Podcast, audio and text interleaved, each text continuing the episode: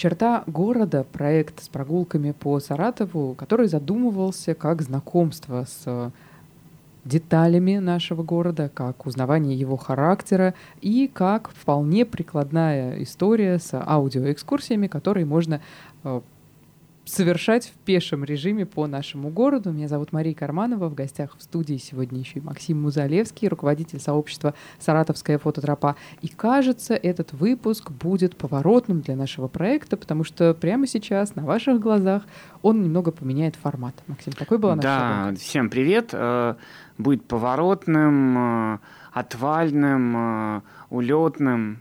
Но не потому, что мы куда-то уезжаем, а потому что хотим предложить с нами поговорить о маршрутах поездок из Саратова в формате один или, если очень хочется, два дня.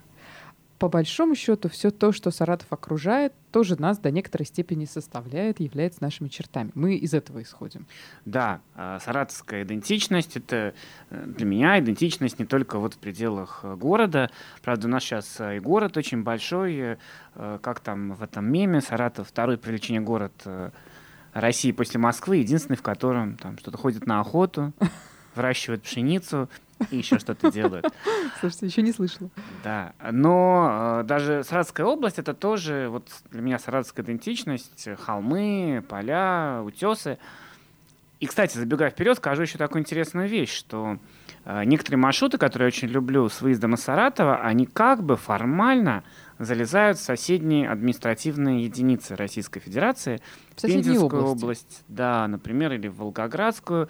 Но если вы путешественник во времени, как мы, то можно смотреть на старую карту, и это будет все еще Саратовская область. Э, чьи земли? Маркиза, Маркиза, Маркиза, Карабаса. Это тоже все наше. Не все, но вот сегодня, э, если в рамках 19 века мы с вами не вылезем за пределы Саратовщины, а в современных рамках немножко заедем в Волгоградскую область. Откуда мы отправляемся, или это не принципиально, и куда мы движемся? Ну вот здесь, наверное, прежде чем куда, нужно сказать на чем. А, в отличие от наших маршрутов по городу, которые доступны всем, кто любит гулять, а, наши маршруты за город, наверное, первую очередь для тех, у кого есть э, личный автотранспорт, или вы готовы э, подписать ваших друзей с автомобилем, сколотить компанию и стать ее таким лидером. А может быть, это будет целая кавалькада машин, которые поедут в приключения Например, с нашей так. легкой руки. Например, так.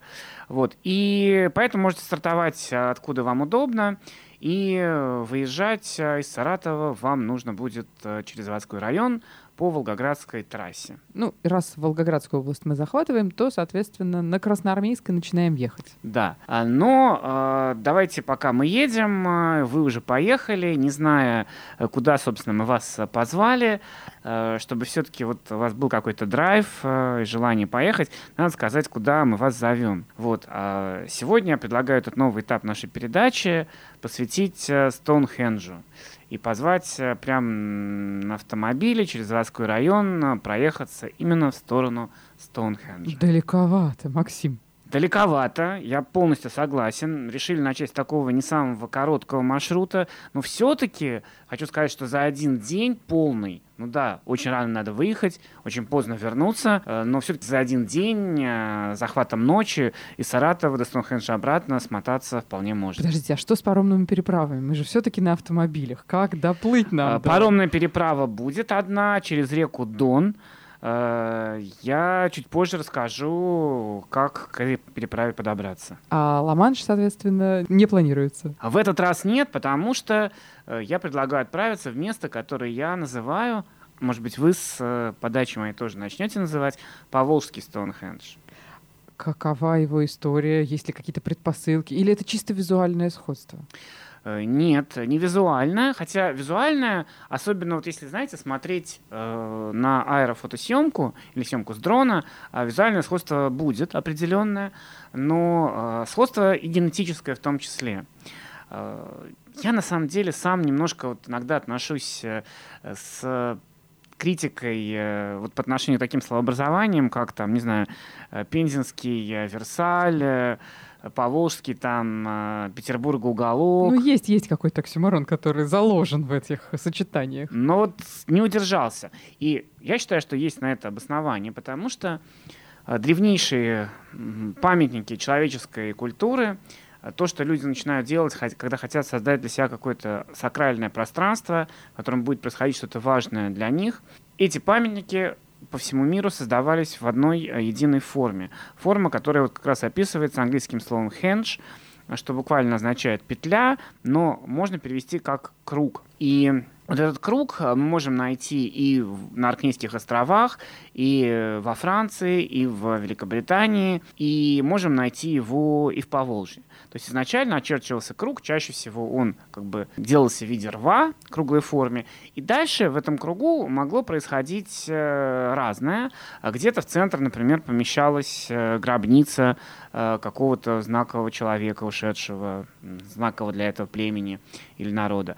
Где-то могли стоять круги каменные, как, собственно, Стоунхенджи. В нашем Поволжском тоже в центре этого круга кое-что стояло, кое-что очень необычное, что не сохранилось сейчас, но следы этого чего-то мы можем увидеть.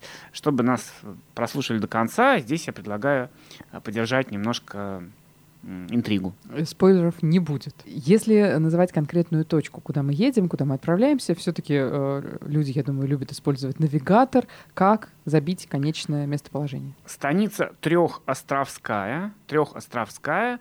А, Волгоградская область. И навигатор вас должен повести, если все правильно, а, через э, город Камышин. И от Камышина не на Волгоград, а через село Ольховка, Э, Соломатина и дальше вот, собственно, к Трехостровской. Э, путь, в общем, не самый короткий, поэтому у нас есть время немножко и порассуждать. А если мы говорим о том, что подобные сооружения были э, устроены в разных уголках, все они относятся к одному и тому же времени, можно ли говорить о том, что английский Стоунхендж и Стоунхендж поволжский ровесники? Английский Стоунхендж постарше, но у нашего тоже солидный возраст, его датируют 13 веком до нашей эры, то есть 3300 лет. Ну, в общем, старше многих достопримечательностей Саратовской области. А, абсолютно так. И вы знаете, он э, вообще заставляет задуматься, вот этот памятник, пока мы едем, как раз есть время подумать, о том, насколько интересна история нашего региона, насколько она, я бы так сказал, неочевидно интересная. Что я имею в виду под неочевидным? Вот э, едешь ты на Красноармейск, на Волгоград, э, на Балашов, и очень часто по краям дороги ты не видишь каких-то памятников прошлого, которые тебя восхитят, поразят воображение. Да? Не мелькают э, египетские пирамиды по сторонам, какие-нибудь э, замки ренессансные, гигантские статуи сфинксов. Вот. И невольно возникает ощущение, что, вот, наверное, в этой местности, где мы едем, тысячелетиями ничего значимого не происходило. Так всегда и было. Да, как писал Гоголь, чертила какая-то там околесица по краям дороги, значит, какая-то дичь э, и глушь. Но это на самом деле ошибочное ощущение, потому что э, по наиболее авторитетной э, на сегодняшний день гипотезе научной, именно вот из наших краев, из Саратовской области, вышли предки индоевропейцев, то есть предки большей части народов, заселяющих сегодня Европу и существенную часть Азии. А здесь они, соответственно, как в колыбели складывались? Или это такой был один из пунктов миграционного потока? Здесь как раз была их родина. То есть они здесь существовали как некая нераздельная общность со своим языком, чего сейчас пытаются реконструировать, э, как про индоевропейский язык.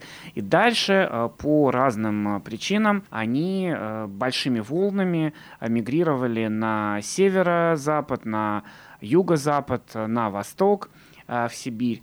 И а, очень интересно, почему вот именно вдруг они стали мигрировать, почему они так распространились, почему люди, жившие в другой местности, относившиеся к другому, скажем так, субэтносу, а, не мигрировали так. А здесь вот есть второй очень интересный факт, что наши вот эти степи между Волгой и Доном не только родина праиндоевропейцев, но и родина домашней лошади Как показало исследование, которое в прошлом году только было завершено, шло несколько лет, анализировали э, генотип живущих ныне домашних лошадей, останки, там что-то около 250 лошадей из разных эпох, да, и предположили, что именно здесь лошадь была одомашнена. И вот они домашняя лошадь, сели на нее и... И как, поскакали. И поскакали, да, как мы сейчас э, говорим, что вот из Саратова все у нас разъезжаются. Э, а карма, возникла карма-то такая давно. Несколько тысяч лет назад, да, все они Нам ли с ней спорить?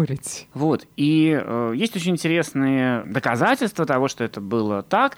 Я сейчас, наверное, удержусь, чтобы превратить нашу передачу все-таки не превратить в лекцию, но э, если кого-то эта тема заинтересовала, э, поищите курганная гипотеза Марии Гимбутас. Мария Гимбутас, исследователь 20 века, э, которая разработала вот эту вот концепцию о том, что родина праиндоевропейцев как раз э, между Волгой, Доном и Каспием где-то находилась это как раз э, задание для дороги.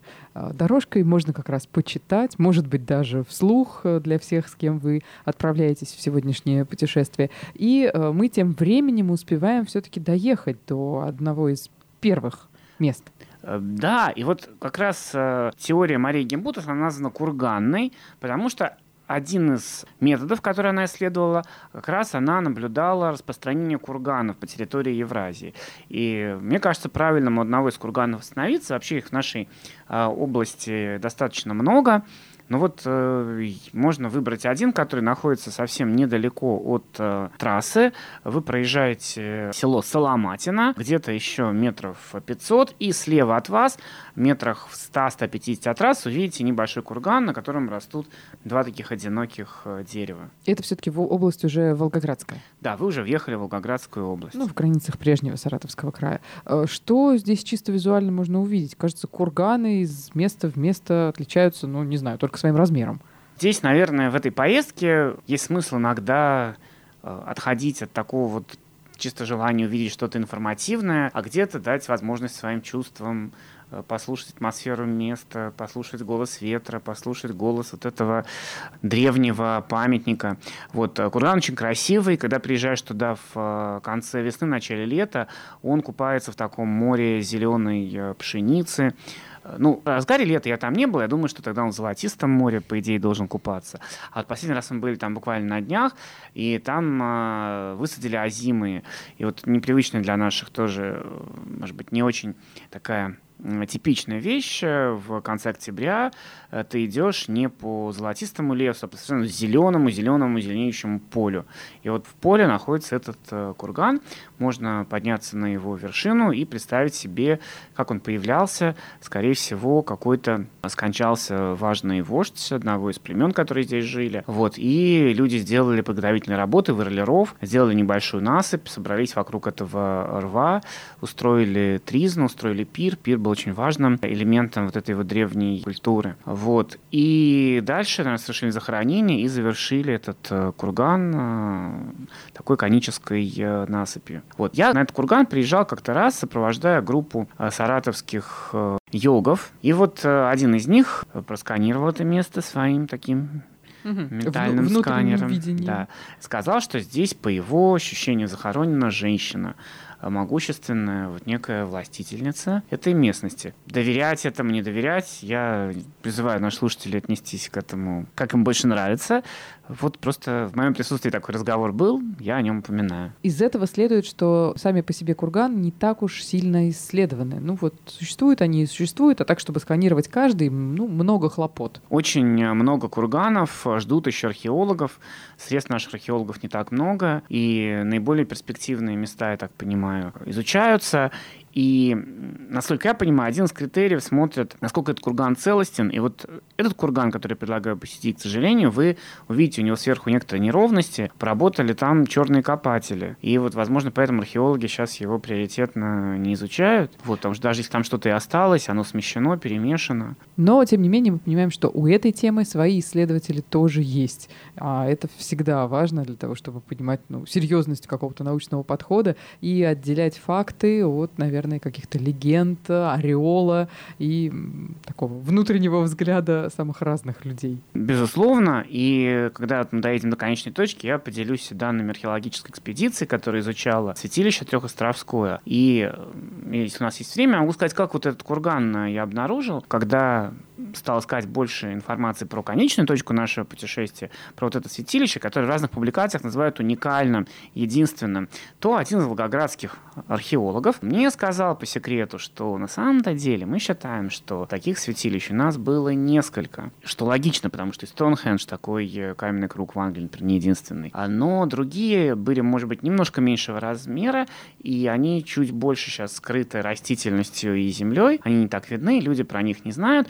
Ну и мы тоже не разглашаем, пока, чтобы нам оказаться первыми в раскопке этих мест, да, как раз тоже не набрались черные копатели. Я сказал, конечно, я все понимаю, секрет. Ну, и мне действительно не сказали никакого адреса, поэтому я сел э, за Google карты, э, включил режим, так сказать, спутниковой съемки и начал все окрестности просматривать, сканировать, думая, что вот где-то я увижу. И действительно нашел несколько перспективных кругов, которые мы в рамках одной из поездки, часть из них и посетили.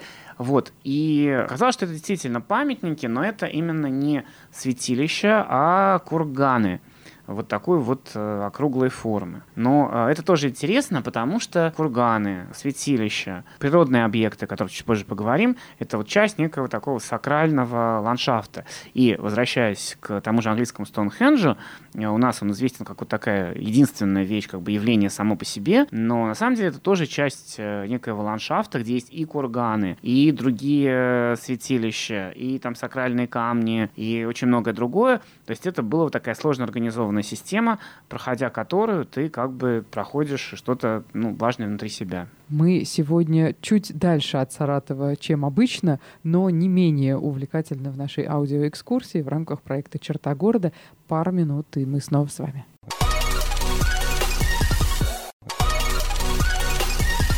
черта города мы возвращаемся э, хотела сказать в Саратов, но нет, возвращаемся мы совсем не в Саратов, мы сегодня довольно далеко от нашего города. Прямо сейчас мы смотрим на курган в селе Соломатина, это Волгоградская область, впрочем, вполне себе в границах старого Саратовского края. Максим, курган мы увидели. Дальше мы перемещаемся? Да, вернулись на трассу, э, едем дальше. А следующий наш пункт в навигаторе – это село Ольховка. Может быть, много времени мы там не проведем, но можно э, остановиться ненадолго, прогуляться по улице Пролетарской. Почему именно Пролетарская? Это улица, где больше всего мы нашли старых домов, домов с наличниками. Они не такие резные и хитроумно сделанные, как, может быть, Нижегородской области, но вот это наличники именно своего региона, и такие старые домики там еще остались.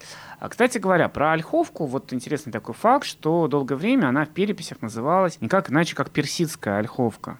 Угу. Да, ну, Какое-то необычное сочетание. Персия на нынешний лад это же Иран, то есть иранская ольховка, если так бы мы переводили. Тут есть э, интересное такое совпадение, потому что вот когда мы будем говорить про древние памятники, они э, во многом относятся к индоиранской э, культуре. Вот, казалось бы, очень далекой от современных саратовских реалий. А тут вот еще какая-то иранская ольховка. Как это все связано воедино? Связано не напрямую, но, безусловно, некая связь есть. А дело в том, что долгое время э, Иран или Персия это было, была территория, куда так называемые наши воровские казаки, атаманы ходили за добычей, совершали набеги. И такая память осталась в топонимах. Да, но каким путем осталось? Был такой атаман в начале 18 века, в конце 17 начале 18 которого звали Макар Персидский. Ну, очевидно, фамилия была вот именно прозвищем. Вот. Он э, какое-то время занимался вот этими грабительскими набегами, потом перешел на царскую службу, со своим гарнизоном стоял там, где сейчас находится город э, Дубовка в Волгоградской области, а потом ему уже в личное владение, не для гарнизона, а подарили вот как раз э, земли, где находится нынешнее село Ольховка, соседнее село Гусевка. И вот, чтобы отличать от других ольховок. Это называли, значит, персидская ольховка. По фамилии, можно да. сказать. Его предки, кстати, жили в э, этих землях еще минимум лет сто, занимали важную должность, но были владельцами земли. И вот один из его э, потомков, уже в конце 18 начале 19 века помог созданию на этих землях монастыря. И вот прогулявшись по Ольховке, я предлагаю ехать к монастырю, опять-таки в навигаторе, просто если забить Каменно-Бродский монастырь, от слова «каменный брод», то он вас легко доведет. От Ольховки это 10 минут буквально.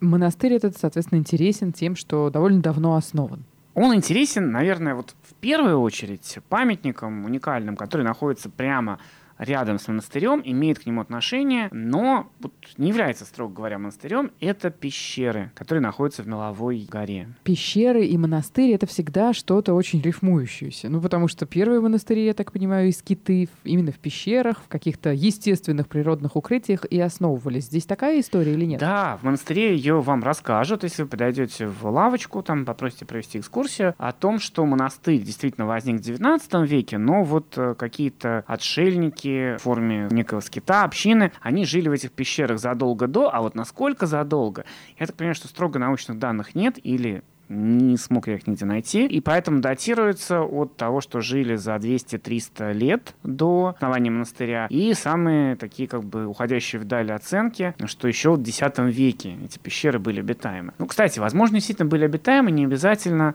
допустим, монахами. Ну, так-то мы можем говорить о том, что эти пещеры были обитаемы еще в тот момент, когда складывались курганы и строился Поволжский Стоунхендж. Ну, если нет точных данных, нас никто не поправит. Наверное, там было несколько этапов, и какая-то часть пещер была природной, но какую-то часть действительно люди углубляли, и вплоть, наверное, и до 19 века. Пещеры действительно огромные. Экскурсия от монастыря вам покажет э, часть э, одного из ярусов, э, такую, чтобы вы там не заблудились. Все равно это довольно большая территория, но на некотором этапе экскурсии вам покажут огромные такие отверстия, которые ведут вниз на более низкий этаж, а с низкого этажа есть ходы, как говорят, еще и, то есть, ну, это вроде бы совершенно точный факт, а есть там и третий ярус. Но там не расчищено, там возможны оползни, и туда вот в эти ярусы не пускают. А так это была вот такая трехуровневая система пещер. И э, где-то там на самом глубоком уровне был, говорят, круглый зал, в котором в центре вот был из мела такой сделанный природный, как бы,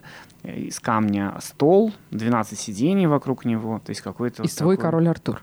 Да, э, король святой, возможно. Ну, знаете, кстати, вот раз вспомнили про короля Артура и про мифы, вообще хочу сказать, что это путешествие, которое мы сегодня рассказываем, если, э, может быть, вас не так заинтересовали, не так близки вот идеи изучать корни древних индоевропейцев, а представьте себя просто героем какого-то мифа или, допустим, какой-то саги или какого-то фэнтези. Даже вот возьмем самый известный, наверное, фэнтези «Властелин колец». Вот э, герои же там перемещаются тоже по какому-то такому ландшафту, где они пересекают пересекают реку, они поднимаются на гору, они залезают в пещеры, они встречаются с древними деревьями, которые вдруг оживают. И вот все это произойдет э, и с вами. И в этой поездке или, в том числе. Или уже начало происходить. Ну, пожалуй, таких монастырей, таких больших пещерах э, в Саратовской области говорить не приходится. Все, что вспоминается сразу, э, небольшая пещера монахов в Хвалынске, э, пещера Кудияра, в которую уже, ну вот чем дальше, тем меньше остается возможности заглянуть, а пещера по соседству, ну, скажем, Воронежское, Дивногорье, ну, наверное, оно все-таки уступает по размерам вот тому объему, о котором вы рассказываете. Мне кажется, да, я давно был в Зевногорье, но это место в Каменнобродском монастыре действительно очень атмосферно, и совет, который хочу дать нашим слушателям, если вы туда попадете, обязательно, конечно же, пройдите туда с экскурсией, вас без экскурсии туда и не пустят, но вот после экскурсии попросите как бы вас подождать, или, может быть, э, экскурсовод и так будет ждать следующую группу, и где-то просто в какой-то части этого лабиринта побудьте 10-15 минут наедине с собой, со своими мыслями, посидите, постойте. Ведь это прекрасное место, которое вот как-то, мне кажется, вселяет ясность в мысли, дает ощущение целостности с чем-то большим. И вот используйте это место в том числе и для этого. Очень надеюсь, что у вас нет клаустрофобии, потому что каждый раз, когда речь заходит о пещерах, мне лично делается как-то немного не по себе. Хочется сразу на волю, на свежий воздух, на какое-то пространство. Ну, видите, значит, побыв немножко в пещере, вы с новой силой начинаете ценить э, открытое пространство. Это же тоже важно. Побывав в чем-то, что для тебя чужое, начать лучше ценить то, что для себя свое. Есть ли какие-то варианты здесь, в Ольховке? Э, Ольховке? Помимо э, пещер можно погулять по самому монастырю. Он небольшой, но там есть интересные вещи. Есть очень красивые надгробие первой игуменьи, мраморное, с, такими, с такой резьбой по мрамору. Есть мельничный жорнов от монастырской мельницы. Есть храм с современным достаточно таким интерьером, если это слово можно использовать. Но для людей э, церковленных, я думаю, что это тоже важное место. И э, выйдя из монастыря, через противоположную от пещер сторону, можно совершить очень интересную прогулку на час, а если будет желание, даже и на два, а, который вас проведет мимо нескольких родников, а, мимо купели, где можно окунуться, и проведет мимо нескольких совершенно потрясающих дубов. Дубы гигантские, вот чтобы охватить самый большой, где-то 6-7 человек – нужно, чтобы сцепились руками.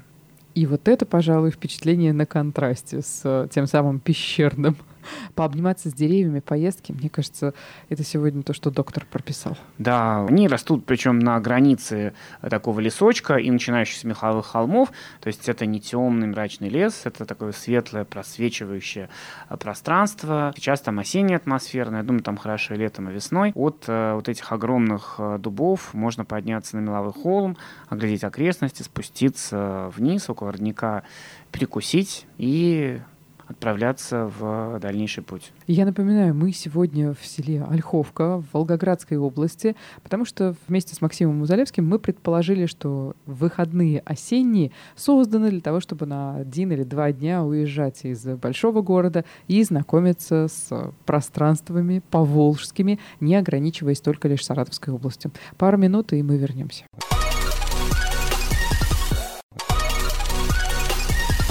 Черта города сегодня совсем нетипичная. Если вы только что включились на волнах Серебряного дождя, то знайте, прямо сейчас вы вместе с нами находитесь в Волгоградской области, в селе Ольховка, и знакомитесь с Каменнобродским монастырем.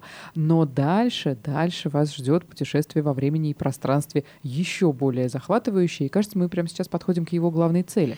Да, мы э, от Ольховки и Каменнобродского монастыря едем по трассе. Дорога, кстати, хорошая, идет по красивой красивой местности, в навигаторе у вас должно быть забита станица Трехостровская. Но, кстати говоря, вы можете сразу уже забить и конечную точку. Вот э, Яндекс совершенно точно находит, если вы забьете святилище Трехостровское, он вам прям покажет точку в степи, и под этой э, точкой э, будет в Яндексе написано религиозная организация и часы работы. И это просто чей-то юмор или алгоритм Яндекса, там нет никакой религиозной организации и часов работы, это просто некий древний памятник, сохранившийся в степи. Чтобы туда попасть, вам нужно подъехать к речке Дон, как раз э, вот в этой станице Трехостровская, по дороге. А вы будете проезжать яблочные сады, которые принадлежат хозяйству, чье название, может быть, вы видите на полках магазинах «Сады Придонья». Mm, те вы, самые. Да, увидите, где они выращивают свои И яблочки. Нас, э, видимо, ждет как раз, наконец-то, переправа паромная. Да, туда э, нужно заезжать прямо на автомобиле. Э, паром ходит каждый час с 7 утра до 7 вечера, но э, проверяйте это опять-таки в интернете. Если вы наберете паром станица Трехостровская, сразу выйдете на страничку, где актуальное расписание и окончание начала сезона показываются. А паром древний, но надежный, переправа тоже отнеситесь к ней как к отдельному приключению. Это действительно целый аттракцион.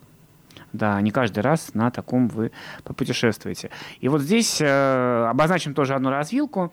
Если вы хотите совершить это путешествие за один день, вам надо довольно быстро осмотреть пещеры меловые, о которых мы говорили, и э, монастырь. А если вот вы готовы заночевать, то здесь вам надо сделать выбор. Или вы заранее подумали о том, чтобы взять с собой палатку и путешествуете, наверное, в теплое время года, где-то до начала сентября, и тогда вы можете заночевать прямо в степи. Э, мы как-то раз так делали, это совершенно незабываемый опыт. Это, наверное, какие-то отдельные впечатления от э, того самого святилища, в котором ты еще и проводишь ночь. Э, да, ну на самом мы как-то постереглись ставить, но вот в метрах там в 400-500 там была прям удобная полянка. Или же вот прямо, буквально справа и слева от этой паромной переправы есть турбазы, на которых вы можете заранее снять домик и вернуться туда и э, переночевать. Или же переночевать сразу и отправляться на святилище рано по утру, как вы решите. Вы переправились, и дальше э, вам надо положиться на навигатор, который, как я уже говорил, дорогу проложит. Здесь есть одна хитрость он проложит вам несколько вариантов, а может быть предложит какой-то один, но вот надо подойти к этому критически. Если вы увидите, что он вам предлагает дорогу, которая идет относительно, скажем так, вдоль Волги, и потом э, от Волги уходит немножко в степь, по этой дороге не езжайте, потому что он ведет ее через серию оврагов и холмов, и некоторые из которых, я думаю, даже для внедорожника будут мало проезжими. Какой вредительский навигатор. Да, мы как-то раз проехали с трудом, наш автобус, высадив пассажиров, буквально полз вверх по вертикальной стене. Мы наблюдали на это с каким-то ужасом, вот предполагая, что увидим сейчас через секунду, как он как-то медленно начинает сползать вниз. Автобус проехал, но лучше вам это не повторять. Вот, так что выбирайте дорогу, которая сразу от переправы уходит вдаль от Волги и дальше уже обход этих оврагов идет к святилищу. Что же увидите вы, когда доедете до места? Не так много, как было в свое время, но тем не менее посмотреть есть на что. А, вы увидите огромный круг э, диаметром э, около 200 метров. И э, этот круг э, образован рвом. Издалека кажется, что ров не очень глубокий. Но вот если вы будете спускаться, вы увидите, что из нижней точки рва, когда, точнее так, когда вы спуститесь до нижней точки рва, ваша голова как бы будет ниже уровня земли. То есть все еще глубокий. Около двух метров сейчас его глубина, ширина около 20 метров, а когда-то его глубина была около 4 метров есть это было действительно потрясающая земляная работа. Годы берут свое, я хочу сказать. А в этом случае это вовсе столетия. И тысячелетия даже. Даже. Вот. Э, ров заканчивается, вы взбираетесь на такой, можно сказать, плоский э, блин, некоторое возвышение, но не как курган, а вот как э, скажем, такое основание для колонны. Вот. И на этом возвышении вы можете погулять по нему, то есть оно большое очень. И можете где-то присесть и послушать, пока э, смотрите вокруг, осматриваетесь его историю. Здесь нам очень повезло, потому что история этого места, она восстановлена археологами Волгоградского университета, которые в начале нулевых годов делали там большую экспедицию и опубликовали потом большую научную статью на эту тему. Вот они сделали такой узкий шурф, то есть надрез от края этого круга к центру на несколько метров в глубину, и вот э, смогли восстановить этапы существования этого места. И это очень важно, потому что когда вот мы говорим про такие древние мегалиты, нужно держать в уме, что для людей в свое время вот они были важны не как некая законченная архитектурная сооружение, а как что-то, что менялось иногда за десятки лет, иногда за сотни лет. И вот строительство, видоизменение в виде строительства, это было частью для них некого важного процесса. То есть не как у нас, например, идет сейчас там стройка храма за забором, шум, гам, что-то происходит, и, и мы, ну или там какие-то люди, которые ждут, например, этого храма, да, они такие, вот сейчас что-то такое не очень комфортное, но скоро храм откроется и будет стоять в неизменном виде. А здесь, наоборот, процесс строительства, доделки, переделки, это был частью вот их такой духовной жизни. Интересно как. То есть это как раз строительство духовной жизни и было. Да, духовной, может быть, э, и в каком-то смысле политической, Если... осознание своей идентичности. Есть ли у нас какое-то понимание, а как это выглядело? Вот мы говорим о том, что сейчас ров 2 метра, а был 4, а в общем Да, целом? Э, выглядело это в разные этапы по-разному. Изначально там расчистили площадку, залили ее жидкой глиной. Вот, и дали ей застыть. То есть площадка превратилась в такой совершенно ровный э, пол, как технологии современной выравнивания жидких полов. Вот. Дальше на этой э, площадке в центре начали строить сооружения. Помните, я говорил, что в центре вот этих древних кругов где-то ставили гробницу, где-то каменный круг. А что же у нас? Что-то очень необычное, я точно помню. Но что? У нас поставили гигантскую печь. Печь? Да. так по-русски?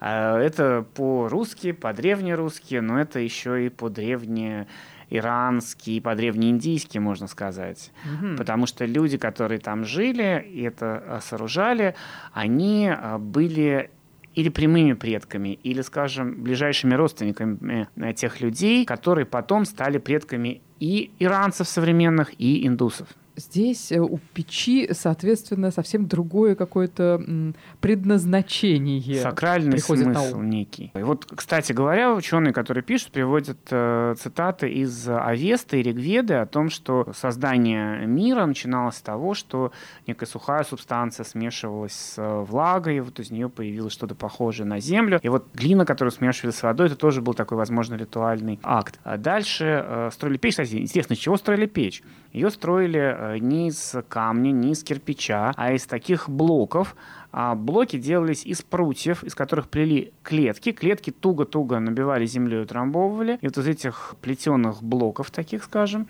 эта печь была выстроена какое-то тоже очень нетипичное э, строительство. А после чего ее загрузили деревом в перемешку с известняком, то есть тем же мелом, грубо говоря, и подожгли. От нее было очень много дыма, дым стелился на десятки, возможно, километров на степью. И это вот был такой э, важный знак, может быть, сплочение, появление какой-то идентичности людей, которые живут в пределах досягаемости этого дыма, может быть, знак присвоения этой земли. Ну вот это был такой... Но не сигнальный костер.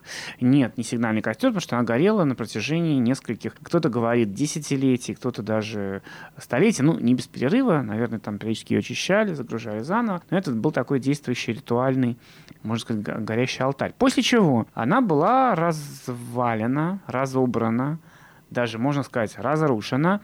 Но вот археологи по каким-то им знакомым там приметам говорят, что это не было враждебное разрушение, не то, что какой-то другой там представитель религиозной системы ворвался. То есть так задумано? Так было задумано, или в какой-то момент люди, которые строили их потомки, решили, что вот задумано там, не помним как уже, но сейчас мы хотим сделать вот так. Они ее разобрали, и на месте этой печи сделали чуть более высокий холм и э, покрыли его сверху меловой крошкой. А, то есть холм а, из такого вот глиняного превратился в слеплительно-белый какие-то фантастические трансформации, смысл которых для современного человека, конечно, практически невозможно считать. Сложно считать, но можно построить гипотезы. Вот опять-таки, э, это не фантазии сторонников эзотерики, это прямо цитирую ну или не цитирую, а пересказываю исследования волгоградских археологов, они говорят, что, например, в религиях, которые предшествовали зороастризму, э, было вот некое представление о конце света, когда мир э, сгорает в огне некого всемирного пожара, но сгорев и как бы исчезнув, он в то же время возрождается, но возрождается в очищенном виде, в виде вот этого белого, такого белоснежного какого-то обиталища. И вот здесь, возможно, люди в какой-то момент э, решили, может быть, отвечая на какой-то кризис, который у них был внутри или внешний, что сейчас нам надо совершить эту метаморфозу и сделать это святилище подобием мира, который прошел через пожар. Что-то дальше будет еще происходить с этим местом или на этом его трансформация закончится? Ну, до нашего приезда оно будет заноситься только частицами почвы, обрастать травой на протяжении трех тысяч лет. Но сегодня мы можем погулять и внимательно посмотреть под ноги, и вот если повезет, вы найдете такие кусочки камней. Вы, я думаю, поймете, что это необычный камень. Он выглядит как какая-то спекшаяся масса, которую можно найти или э, прямо дерево э, такое каменевшее, или как бы отпечатки, как если бы эта масса горела рядом с деревом, и вот кусок какого-то бревнышка, щепки в ней отпечатался. Это именно следы от той вот древней печи. Фантастика. Не знаешь даже, что и сказать. Можно сесть, помолчать, помедитировать, глядя на окружающие пейзажи. Может быть, это будет и неплохо. В какой момент эти места оказались покинутыми? И с какого периода все это начинает ветшать и приобретать вот ту форму, в которой мы видим. Ну вот последние следы относятся к седьмому веку до нашей эры. А после этого в этих местах продолжают жить люди, но, очевидно, сменился их состав, и это перестает для них быть святилищем. А, кстати, святилище, очевидно, было не привязано к какому-то ближайшему поселению, потому что археологи прямо вплотную следов поселения той эпохи не обнаружили. Поселений не могло не быть, но, очевидно, это был какой-то центр для ряда, как бы сейчас сказали, там, поселков, расположенных вот не вплотную, а на каком-то расстоянии, на какой-то территории большой. Следы жизни на самом святилище, насколько они вообще есть? Ну, кто-то же должен был поддерживать э, это место. Вот как ни странно, а, археологи не обнаружили там каких-то бытовых предметов, там, не знаю, бусин, осколков, чашек. Да, хотя бы э, орудие древних. Труда. Э, это одна из загадок этого места, но этого найдено не было. А говоря о том, как это место продолжало существовать дальше, надо сказать, что, э, по крайней мере, начиная вот с конца 20 века, оно обрастает большое количество конспирологии, и опять-таки я не буду пересказывать разные версии, но вы можете почитать их и увидеть, что кроме археологов, э, многие люди пишут про это место очень много. Ну, не удержусь, скажу, что есть статьи, в которых называют это место пупом земли, говорят, что именно вот если с ним что-то сделать, то земля распадется на части. Призывают давай отнесись к это как к фольклорному слою, который вот тоже заслуживает, может быть, иногда изучения с некоторой улыбкой. Да уж, э, в 2022 даже не знаешь, в какую из теорий поверить, о каком еще из мест позаботиться, чтобы как-то события начали развиваться в позитивном направлении. Мы сегодня довольно далеко от Саратова в проекте «Черта города» вместе с Максимом Музалевским исследуем достопримечательности Поволжья в широком смысле и находимся на территории Волгоградской области, знакомимся с трехостровским святилищем и э, в оставшейся части программы расскажем, что еще можно увидеть в этих краях.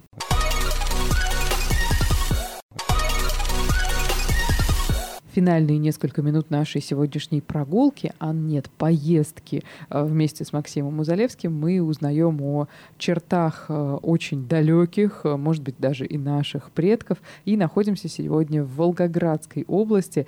Трехостровское святилище мы узнаем, но мы обещали рассказать о том, какими разными способами можно вернуться из этого места. Да, в нашем маршруте есть расширение. Если вы едете на один день, то вам нужно не опоздать на последний паром в 7 вечера и, переправившись на пароме, ехать э, в Саратов. Дорога не очень близкая.